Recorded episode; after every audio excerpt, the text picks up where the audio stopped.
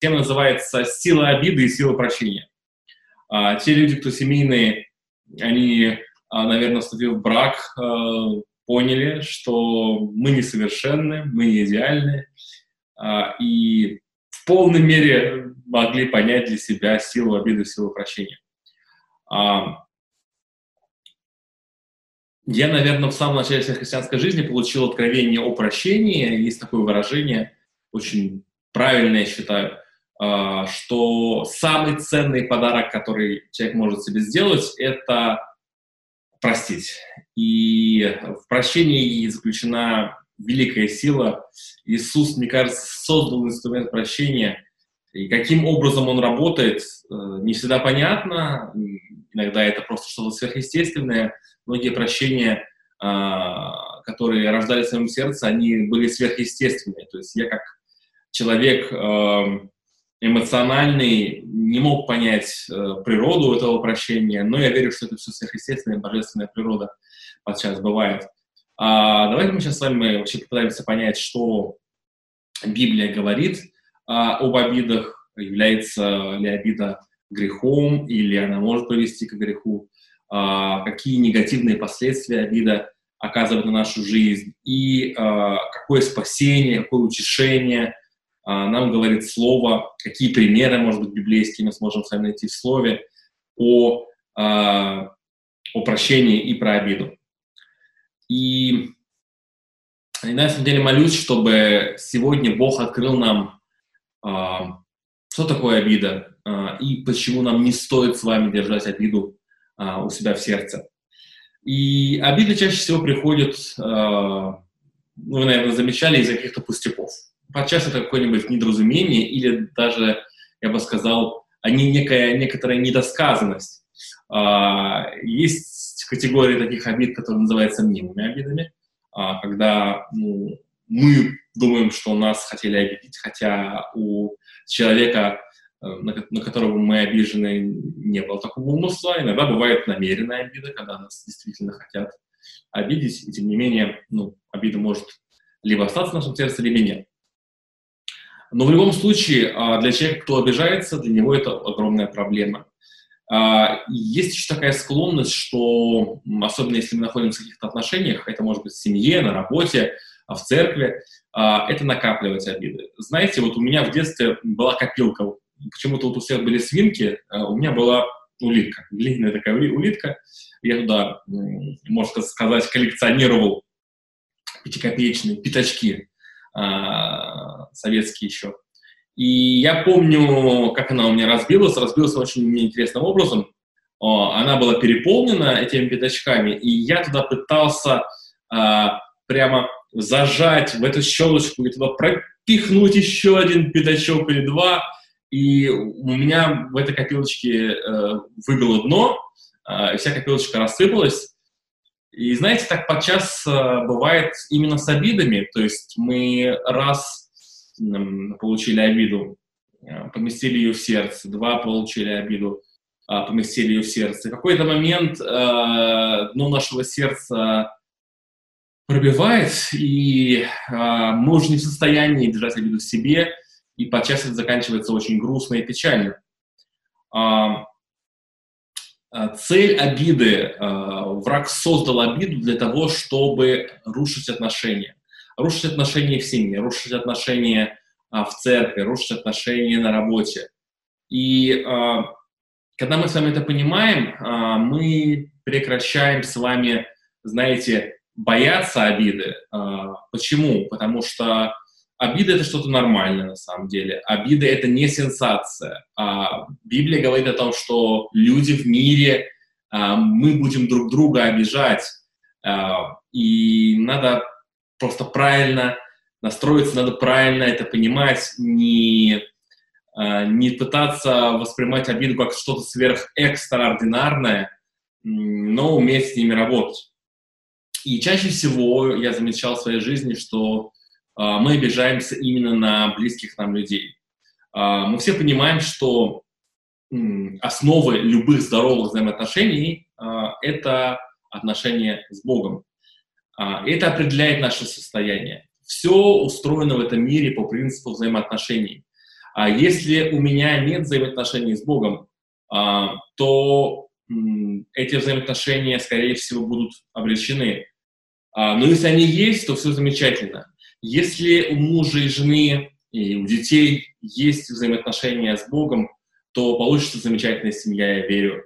Если есть на работе замечательные э, взаимоотношения с коллегами, то, скорее всего, кто-то из э, людей на этом рабочем месте является э, верующим человеком. То же самое касается взаимоотношений лидеров э, в церкви, наших взаимоотношений с лидерами, братьями, э, сестрами и так далее. Но, еще раз повторюсь, цель врага через обиду разрушить эти отношения. Это задача, которая есть у дьявола. И когда мы смотрим на обиды в семьях, то через обиду разрушаются отношения в семье. Очень часто это приводит э, к разводу. Э, разрушаются отношения на работе, и люди уходят на другую работу. Э, когда есть обида в церкви, разрушаются отношения в церкви, и люди начинают искать а, новую церковь, новую домашнюю группу, говорить, что в церкви нет любви. И э, мои наблюдения показывают, что если доходит в такой крайней позиции, и мы находимся, мы ставим себя в такую уязвимую позицию, чаще всего для человека это заканчивается тем, что м, следующие отношения еще более короткие, и он убеждается, что в каждом виде такого рода отношений он он, он чувствует обиды. То есть большая часть людей, которая развелась один раз, они разводятся второй раз. А большая часть людей, кто покинули одну общину, они потом переходят во вторую общину, в третью и так далее. А, и повторюсь, что особенно больные удары для нас а, наносят в этом плане именно наши близкие люди. И если близкие люди, муж и жена, они оскорбляют друг друга, то это не может продлиться вечно. А обиды копятся и потом выливаются. И это ужасно на самом деле.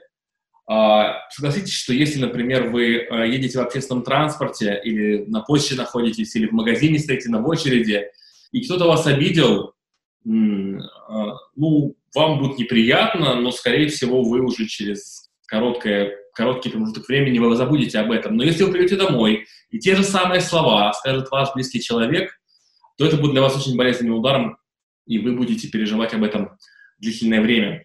А давайте с вами откроем Псалом 54 и зачитаем с 13 стиха, Псалом 54, а, стих 13. «Ибо не враг поносит меня, это я перенес бы. Не ненавистник мой величается надо мной, от него я укрылся бы. Но ты, который был для меня тоже, что я, друг мой, близкий мой, с которым мы разделяли искренние беседы и ходили вместе в Дом Божий. А автор здесь пишет, что это был не враг, это был не ненавистник, но это, ты был, это был мой друг, это был близкий мне человек, с кем мы имели искренние беседы, с кем мы ходили в Дом Божий. И он пишет, что обида в этом случае от близкого человека, именно он нанес это, знаете, это, это ранение, которое привело к обиде. И знаете, если враги на нас что-то говорят, мы можем это принести. Но если говорят наши близкие, это очень тяжело. Именно через разрушение близких отношений Дьявол хочет разрушить наши семьи, он хочет разрушить наши дружеские отношения, он хочет разрушить наши церкви именно через обиды. Мы читаем в Библии, что дьявол хочет украсть, убить и погубить. И мы должны с вами понимать, чтобы защитить себя и не позволить дьяволу через обиды рушить наши отношения. Знаете, я верю, что семья, она призвана быть э, прототипом Эдемского сада, таким райским местом, где живет любовь, принятие, уважение. Но, к сожалению, очень часто семья может, семья может быть стать э, местом боли. И причина в этом, конечно же, в накопившейся обиде. А, в истории очень много примеров, когда накопившиеся обиды приводили к катастрофическим событиям. А одно из таких событий – это Варфоломеевская ночь. А, она произошла 24 августа 1572 года во Франции, в Париже. А, и давайте мы сейчас посмотрим с вами короткое видео. Я включаю демонстрацию экрана. 4 августа 1572 года в Париже началась жуткая резня, получившая в истории название «Варфоломеевская ночь». Вряд ли католический святой, между прочим, один из апостолов Иисуса Христа, полагал, что с его именем будет связана одна из страшнейших страниц французской истории. В ночь на 24 августа, в преддверии Дня Святого Варфоломея, католические жители Парижа вышли на улицы, чтобы расправиться со своими соседями-гугенотами. Так во Франции называли приверженцев протестантизма. Первоначально направленный против верхушки гугенотской элиты, бунт быстро вышел из-под контроля. Не щадили никого, ни женщин, ни детей. Дома протестантов, на дверях которых предусмотрительно были намалеваны кресты, поджигались вместе с обитателями. Кровь лилась рекой. По некоторым оценкам, под нож было пущено до одной десятой населения Парижа. Вот такая вот история. И знаете, я верю, что через э, такие примеры в истории, в истории христианства, мы сможем с вами э, более четко себе представить, к чему могут привести обиды. То есть здесь ситуация, конечно, сложная, и можно с разных плоскостей ее рассматривать.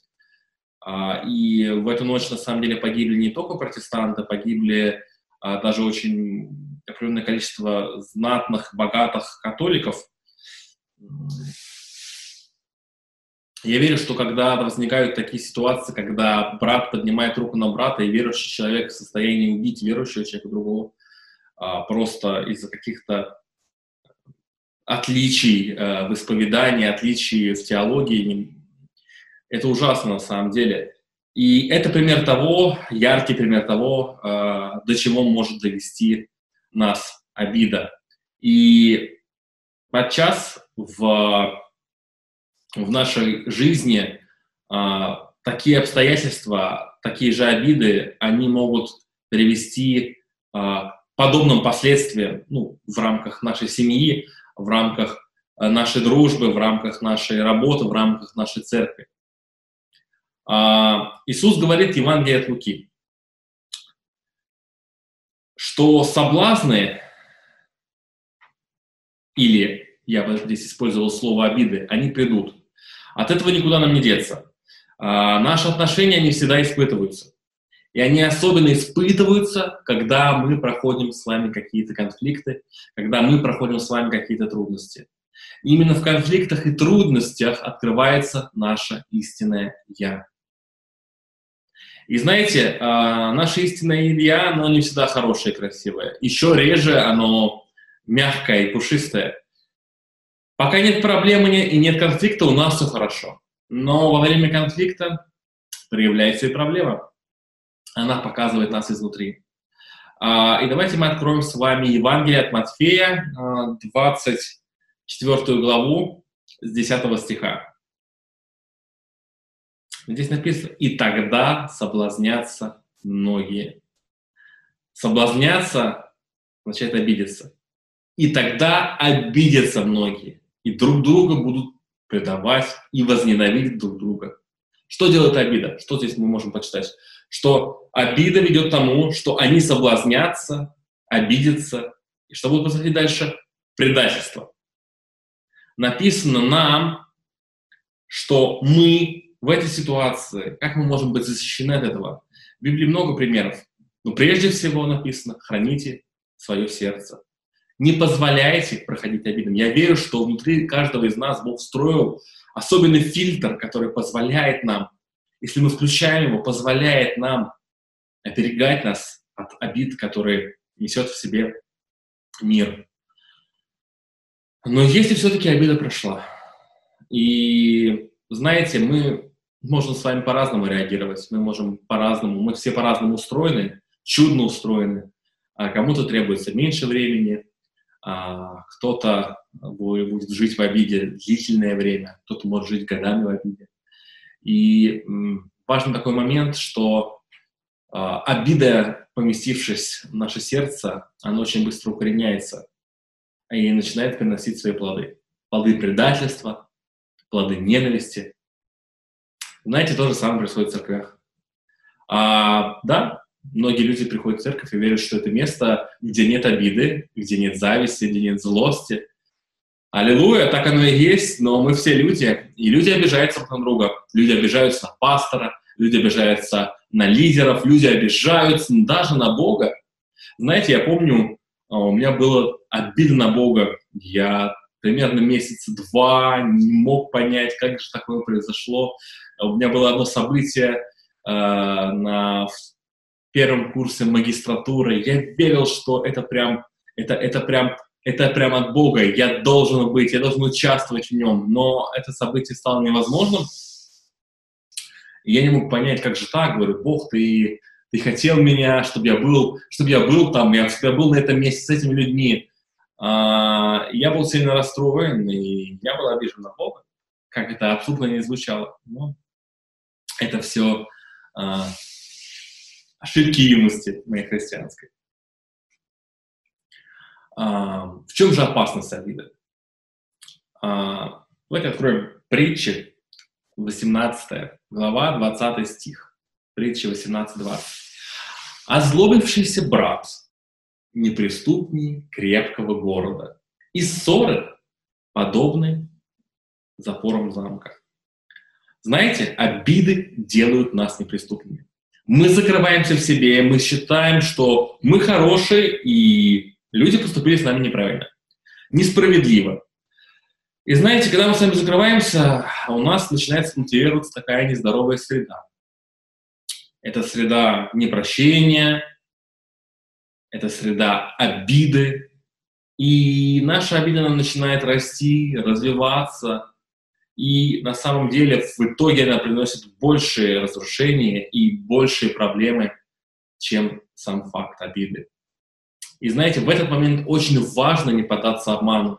Часто а, мы, как люди, мы убегаем сами от себя. Мы пытаемся найти утешителя, человека, кто будет говорить нам в уши слова, которые они будут правильные для нас, но они не будут правильными. Мы будем знать истину, и Бог, если мы имеем с Ним взаимоотношения, конечно же, нам будет говорить истину, но мы будем находить людей, которые будут нас поддерживать и говорить нам приятную для нас истину, этот нектар, эту сладкую патоку в наши уши. И знаете, а, в церкви таких людей часто называют перекати поле, потому что они могут убегать из, а, сами от себя, они могут убегать из одной семьи в другую, из одной работы в другую, из одной церкви в другую. Но Бог ожидает от нас нечто иного. А, в Псалме первом написано, что ты будешь как дерево, посаженное при потоках вод. Знаете, мы с вами, я уверен, что мы с вами не какое-то перекати поле. Мы дерево посажено у его потоков, у Божьих потоков. И мы питаемся от него, наши корни питаются от него.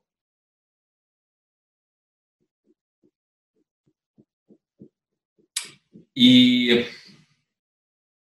наверное, я не смог найти более яркого примера, и для меня это на самом деле великий пример а, посвящение, великий пример э, постоянства э, человека, который был в этом мире, и он смог преодолевать нереальные обиды.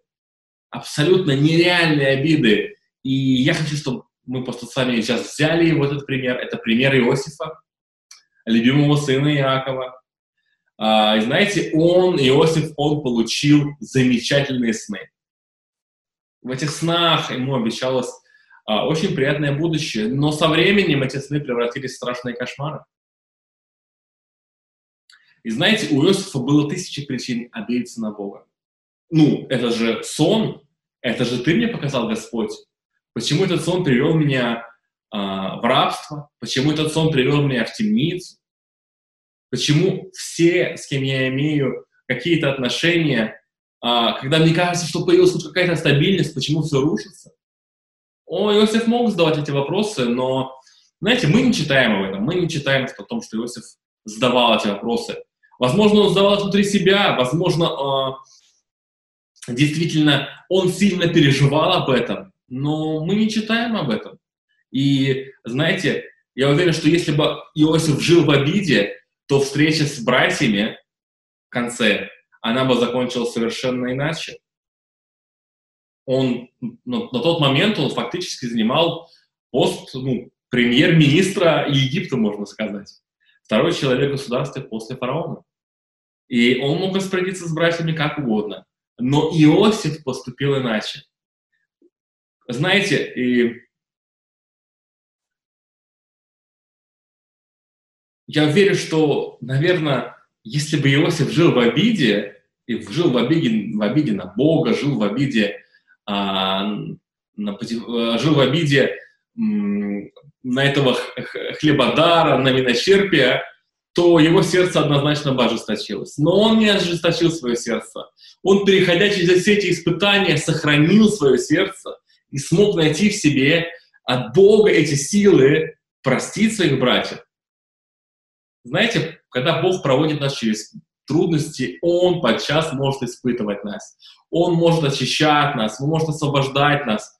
И я хочу, чтобы мы с вами могли действительно, как Иосиф, быть такими же постоянными, быть такими же посвященными людьми в семье, в работе, в дружбе, в церкви. Знаете, посвященные люди, они укореняются, они укореняются у его потоков, их очень трудно вырвать. Если мы не прощаем обиды, если мы копим обиды, они нас мучают, истязают. Но прощение, оно приносит свободу есть на самом деле шедевральное место в Библии. Я очень часто слышу это, ну, его от неверующих людей. Это Матфея 5 глава, возьмем 44 стих. «А я говорю вам, любите врагов ваших, благословляйте проклинающих вас, благотворите ненавидящих вас и молитесь за обижающих вас и гонящих вас». Давайте мы внимательнее почитаем. Врага то есть человека, который сделал много зла и нажил репутацию врага, мы должны любить. Проклинающего, то есть желающего всего скверного нам, мы должны благословлять, то есть желать самого лучшего. Ненавидящему мы должны благотворить, то есть делать доброе, а обижающего мы должны молиться за него. Послушайте, Бог дает в этом месте универсальную инструкцию – о том, как мы можем сами справляться с обидами.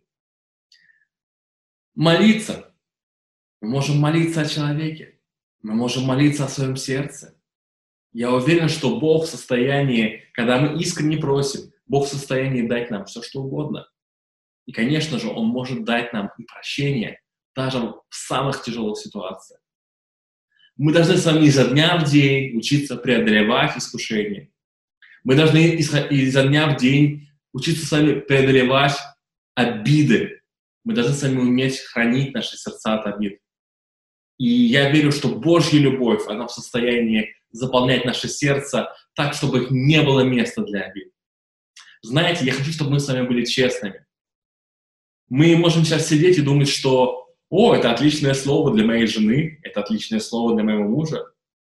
Надо это слово отправить, благо у нас будет проповедь записи, но давайте мы возьмем его для себя. Потому что каждый из нас в первую очередь даст ответ перед Богом. И я хотел бы сейчас с вами помолиться. И я верю, что Бог, Он всесильный, Он всемогущий, и Он может забрать из нашего сердца обиду всякого уровня. Давайте мы склоним головы и прямо сейчас помолимся этой молитвой. Отец, мы благодарим Тебя за Твой Дух Святой который дает нам свободу.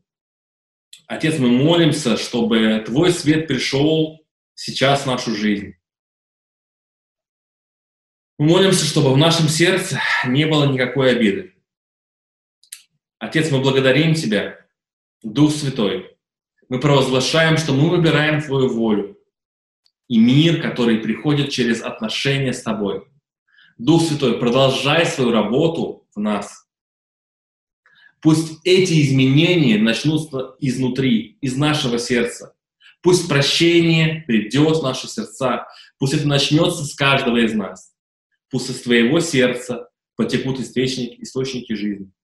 Аллилуйя. Спасибо тебе, Господь. Аминь.